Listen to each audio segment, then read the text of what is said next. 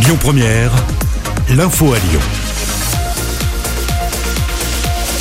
Bonsoir à tous. Dans l'actualité ce vendredi, un homme de 33 ans a été tué par balle à Vénissieux au sud de Lyon. Ça s'est passé hier soir lors d'une fusillade dans le quartier des Minguettes. Une enquête est en cours. Un enfant de 3 ans renversé par une voiture à Lyon ce matin dans le deuxième arrondissement. La jeune victime a été prise en charge par le SAMU. Une enquête est en cours. On en sait un peu plus sur l'homme soupçonné d'avoir commis une trentaine de viols et d'agressions sexuelles entre 1993 et 2016. C'est un ancien bénévole de la Croix-Rouge, âgé de 56 ans. Il aurait commis ces faits sur des garçons âgés de 10 à 15 ans à l'époque. Le quinquagénaire avait expliqué avoir profité de sa fonction de bénévole pour entrer en contact avec ses victimes. Il les invitait alors à son domicile où il leur faisait consommer des produits stupéfiants et de l'alcool avant de les agresser sexuellement ou de les violer. Il est actuellement en détention provisoire à Lyon.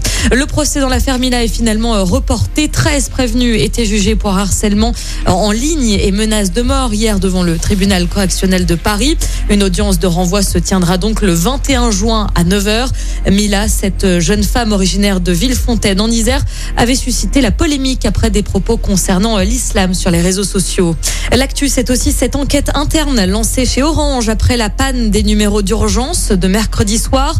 Quatre enquêtes sont ouvertes après le décès d'un enfant de 28 mois et de trois adultes. Malgré une nette amélioration de la situation, les numéros de substitution sont maintenus jusqu'à nouvel ordre. Au sujet du Covid, sachez que les Européens vaccinés pourront se rendre en France sans faire de test PCR avant.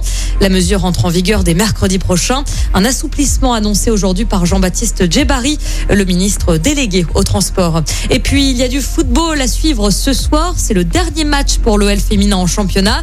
Les joueuses de l'Olympique lyonnais reçoivent le FC Fleury 91 pour l'ultime journée. Pour être championne de France, il faudra impérativement gagner et que dans le même temps, le PSG perde ou fasse match nul contre Dijon. Le coup d'envoi de ces deux rencontres est à 20h45 ce soir. Écoutez votre radio Lyon Première en direct sur l'application Lyon Première, lyonpremière.fr et bien sûr à Lyon sur 90.2 FM et en DAB+. Lyon Première